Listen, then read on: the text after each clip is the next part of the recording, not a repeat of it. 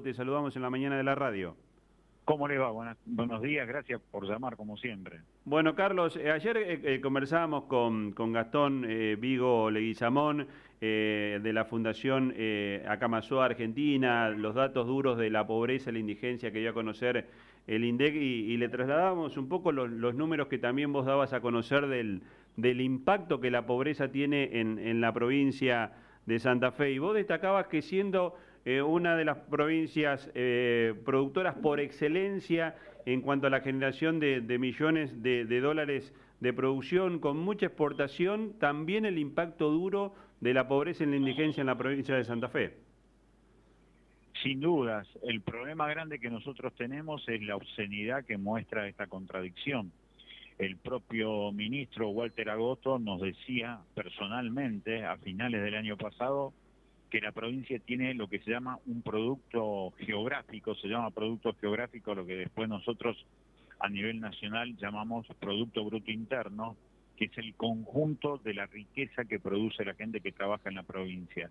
Ese conjunto de riqueza que produce la gente que trabaja en la provincia son 50 mil millones de dólares anuales y después se exportan, además de eso, 20 mil millones de dólares anuales más como sucedió el año pasado.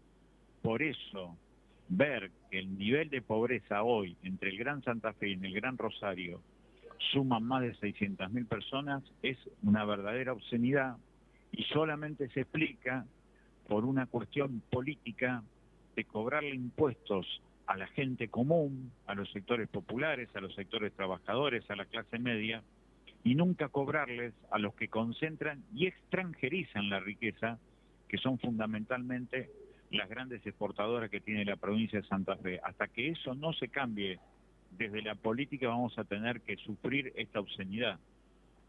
Carlos, eh, y ayer este, mientras conversábamos con, eh, con Gastón Vigo. más fuerte el retorno. sí, eh, te decía que ayer cuando conversábamos con Gastón Vigo eh, nos hablaba también de que en la República Argentina no se ha detenido en los últimos tiempos la, aparición de, lo que conocemos como, como barrios de emergencia, como villas miserias. ¿Ese fenómeno también se sigue dando tanto en la ciudad de Santa Fe como en la ciudad de Rosario?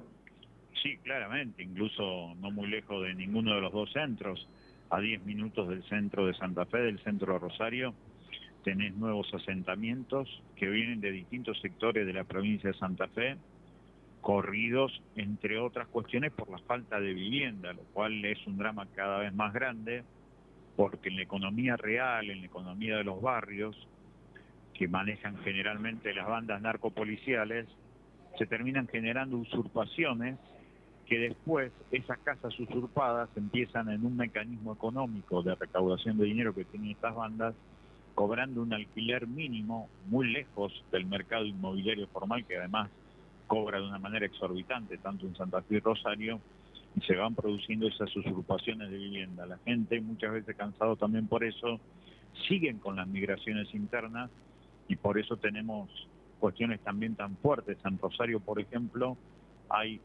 60.000 familias que están viviendo hacinadas y sin embargo hay 80.000 departamentos y casas, la mayoría de ellas de reciente fecha de terminación, no más de cinco años, que están vacías, con lo cual claramente esas casas que se hicieron no es para que viva la gente, sino para lavar dinero para la especulación inmobiliaria. Eso también forma parte del porqué del empobrecimiento de nuestro pueblo y de la desesperación. Carlos, Natalie Bedini, este lado, buenos días, ¿cómo, ¿Cómo estás? Buen día. Bien. Eh, respecto a esto, también uno se pone a pensar en las cifras que se conocieron en las últimas semanas. ¿Qué cosa? En las cifras que se conocieron en las últimas semanas, como por ejemplo lo que tiene que ver con el empleo. Eh, se conocieron cifras en donde estamos en, un, en niveles de empleo que no son malos, es decir, la gente tiene trabajo, pero a su vez a la gente no le alcanza para vivir. Es decir, para vivir, exactamente. ¿cómo, se, ¿Cómo podemos explicar esa ecuación? Y también quiero llevarte esto en una segunda etapa de esta pregunta a lo que sucede con el Fondo Monetario Internacional. ¿Cómo influye esto en el empobrecimiento de los argentinos y argentinas? En primer lugar, el sueldo no alcanza por primera vez en la Argentina. Aquel que tiene un trabajo igualmente tiene riesgo de ser pobre porque justamente el sueldo no alcanza y el límite salarial lo ponen las empresas que ponen los salarios. Por eso hay que discutir en serio cuál es el valor de la capacidad intelectual o de la capacidad física de cada persona que trabaja en la Argentina y en la provincia de Santa Fe. Por eso para mí es fundamental discutir una jornada laboral mínima para que entre más gente a trabajar en puestos estables, en blanco, con plenitud de derechos laborales. Eso para mí es fundamental. Se está explotando muchísimo a la gente. Después la gente, como no le alcanza con un trabajo, sale a malvender su fuerza de trabajo y cada vez su hora de trabajo vale menos porque se abusan de la necesidad de la gente. Eso tiene una clara responsabilidad que es el sector empresarial grande que impone las condiciones laborales y el gobierno tristemente se resigna a aceptar lo que le dicen los patrones. Y después está lo otro, lo que vos marcás, lo estructural.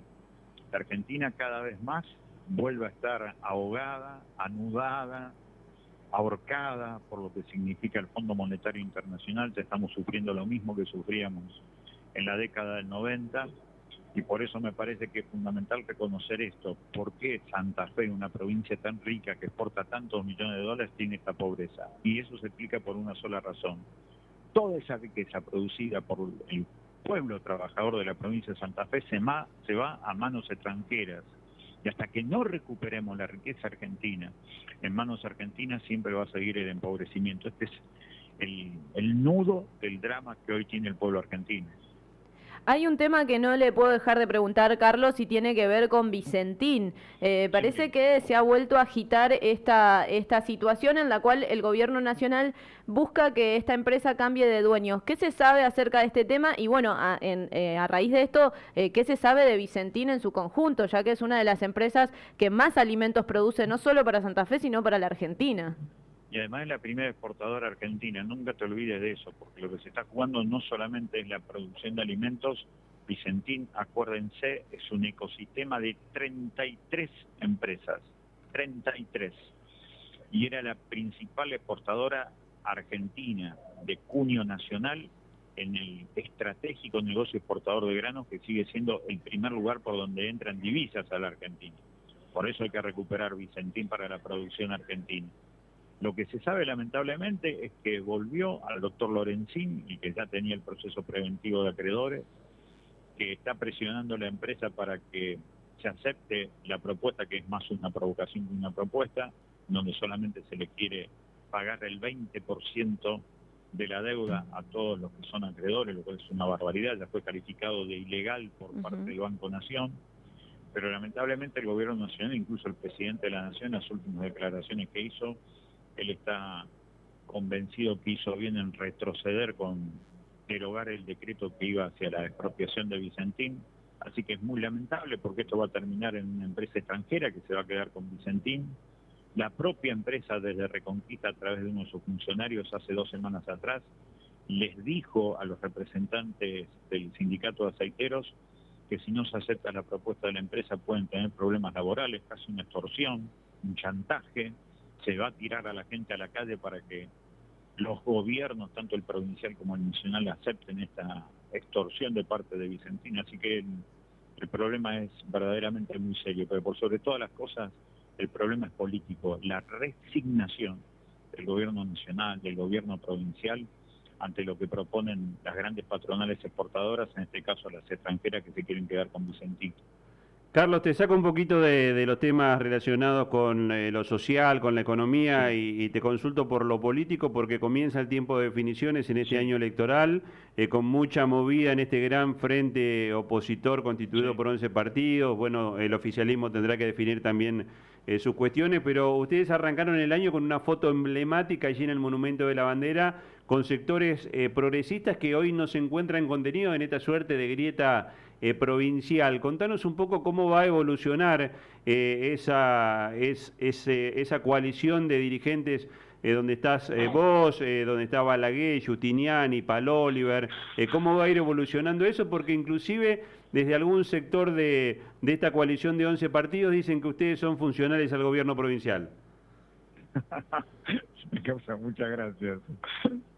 Funcional al gobierno provincial. Bueno, más allá de esa definición nosotros vamos a constituir este Frente Amplio por la Soberanía, que creo que va a ser el título, en donde hay distintas organizaciones y en donde claramente somos opositores a estos dos armados que tiene la derecha en la provincia de Santa Fe, por un lado este frente de frente, en donde están los que se han quebrado ideológicamente del socialismo, del radicalismo, y que van hacia los sectores más conservadores y recalcitrantes de la política nacional y provincial, y por el otro lado, un peronismo que está manejado desde los sectores conservadores y derecha, que lamentablemente siempre ha tenido el peronismo. Eso es la derecha, hoy con sus dos caras de una misma moneda. Y nosotros vamos a constituir este Frente Amplio por la Soberanía con la mayor cantidad de organizaciones que efectivamente estamos convocados a esa idea y vamos a presentar una muy buena propuesta legislativa a nivel provincial, a nivel de municipios y de comunas para que en el 2027 vuelva a aparecer una idea de izquierda amplia para que gobierne definitivamente la provincia y se dejen de lado 40 años de resignación.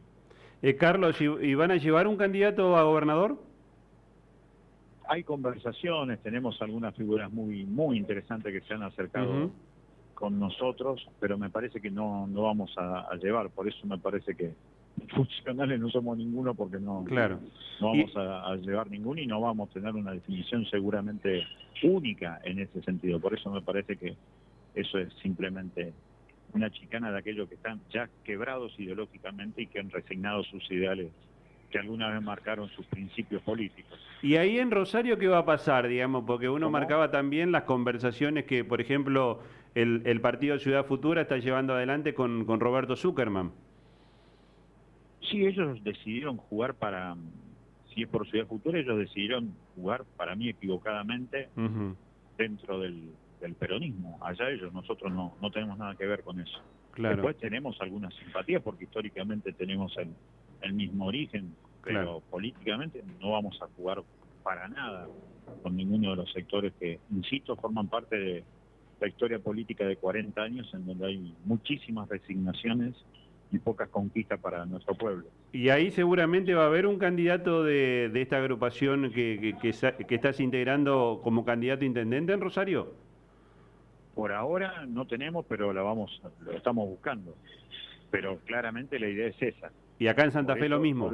Lo mismo, lo que nosotros decimos es que más allá de lo que pase en cada municipio, en cada territorio, nuestra idea es muy clara, esta es una tercera fuerza en la política provincial que intenta ser un lugar de encuentro para todos aquellos que no bajan las banderas ni los ideales ni del radicalismo, ni del socialismo, ni del peronismo, pero que saben que estas estructuras hoy en la provincia de Santa Fe son absolutamente conservadoras y ellas sí son absolutamente funcionales al poder económico concentrado y extranjerizado en la provincia y en Argentina. Carlos, la última que te hago agradeciendo como siempre tu franqueza, tu gentileza. Eh, ¿Cómo estás viendo esto que, que, pasó ayer con la muerte de este colectivero, la agresión a Sergio Berni, este, este clima social que por momentos no, nos preocupa? ¿Cómo lo, lo estás mirando?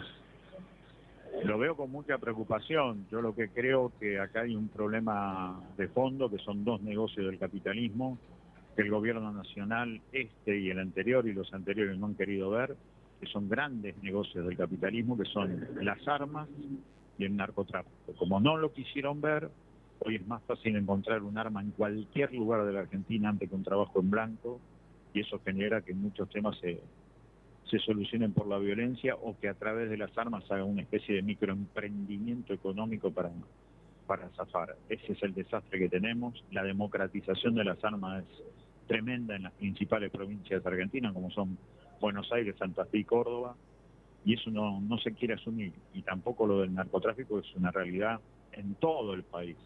Así que me parece que eso es un problema muy serio. Y después la política frente a eso me parece que termina generando estas broncas que están en forma de puñetazo, pero que son expresiones individuales de un descontento muy grande, que también marca la distancia entre sectores políticos cada vez más encapsulados y menos abiertos a la comunidad. Carlos, eh, respecto de también este tema o relacionado a este tema, la semana pasada eh, se votó en la Cámara de Diputados de la Nación eh, la ley por el fortalecimiento de la justicia federal en la provincia de Santa Fe. Y la izquierda, justamente la izquierda, fue quien se abstuvo. ¿Qué opinión tenés de esto? ese, esa izquierda no es la nuestra, eso es el, el FIT. Yo respeto mucho esa posición. La posición Para mí había que votarlo afirmativamente, pero eso es trabajar sobre la consecuencia y no sobre la causa. Por eso entiendo el voto. Es trabajar sobre la consecuencia porque la justicia federal, especialmente en Rosario, fue más cómplice que parte de la solución durante estos años. ¿Está bien que haya más fiscales? Claro que está bien. ¿Soluciona el problema de fondo? No, no lo soluciona. En ese aspecto estamos convencidos que el problema de fondo es de la política santafesina de eliminar los nichos de corrupción de la policía del servicio penitenciario, que son las que liberan las zonas en los barrios para que se constituyan estas bandas narcopoliciales barriales, y ese es un problema de la política santafesina. Fíjate la contradicción. La política santafesina, especialmente a través de diputados y diputados, se pusieron de acuerdo en Buenos Aires. Ahora acá en Santa Fe no se ponen de acuerdo ni siquiera para intentar discutir un solo proyecto de ley que, por ejemplo, modifique el funcionamiento de la policía. Hay mucha hipocresía y se ponen de acuerdo, insisto, para discutir algo que tiene que ver con la consecuencia y no con la causa. Carlos, agradecerte como siempre la gentileza. Te mandamos un abrazo grande. Buena semana. Un gustazo, hasta cualquier momento. Eh, Carlos Delfrade, el diputado provincial, bueno, hablando de los temas relacionados con estos números de pobreza y obviamente los temas también este, sociales y políticos en la provincia. La verdad que la claridad intelectual de Carlos Delfrade es destacable, siempre respondiendo con, con números, con